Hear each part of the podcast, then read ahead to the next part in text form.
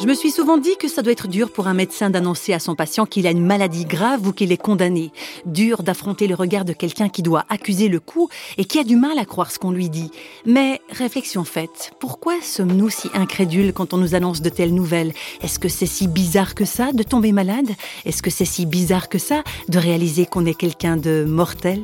Dans un petit livre très intéressant sur le thème de la guérison, intitulé Guérir, mais de quoi La théologienne Francine Cario dit d'emblée de quelles illusions nous devrions guérir avant tout avant tout de l'idée que nous sommes immortels, que notre vie n'a pas de fin. Et je crois que, la, en tout cas, une certaine médecine aujourd'hui pourrait nous pousser dans ce fantasme, puisque on, maîtrise de plus en plus euh, à la fois le début et la fin de la vie. On peut fabriquer de la vie au début de la vie, mais on peut aussi la prolonger euh, presque indéfiniment.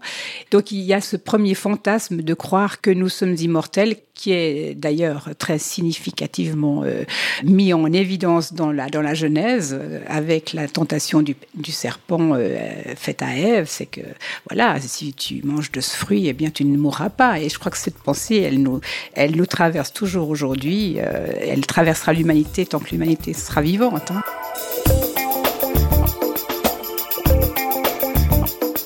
Peut-être que la vraie guérison, c'est pas forcément de retrouver la santé, de, se retrouver tel qu'on était avant. Il y a peut-être là tout un travail de deuil à faire aussi dans ce sens-là.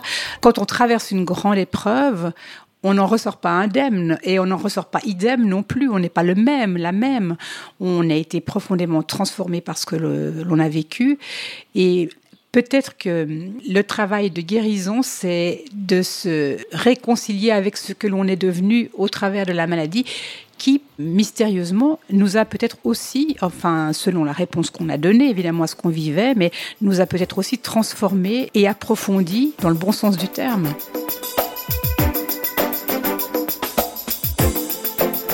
En tant que théologienne, Francine Carillo n'hésite pas à dire que la santé, c'est aussi prendre en considération le souffle divin qui est en nous c'est prendre soin de notre ancrage intérieur. J'aime beaucoup ce terme parce que je crois que ce qui manque à beaucoup de gens aujourd'hui, c'est d'avoir un sol intérieur, d'être, d'avoir les pieds posés sur une terre qui leur donne d'être vivants au travers même de ce qui peut déchirer la, vie, ce qui peut les tirer vers le bas.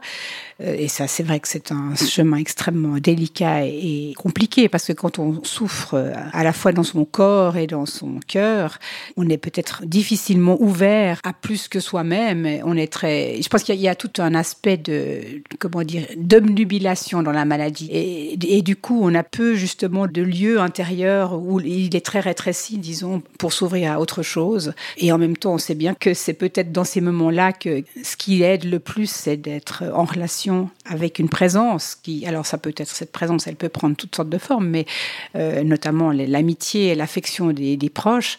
Mais c'est difficile de rester dans l'ouverture quand on est obnubilé par la douleur, euh, notamment. Et pourtant, c'est bien par là, je crois, que passe euh, le fait de pouvoir rester vivant malgré tout.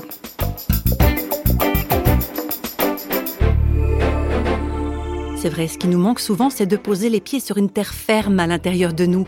Et celui qu'on appelle le tout autre, Dieu, se révèle être le point d'ancrage qui nous permet de hisser les voiles. Et oui,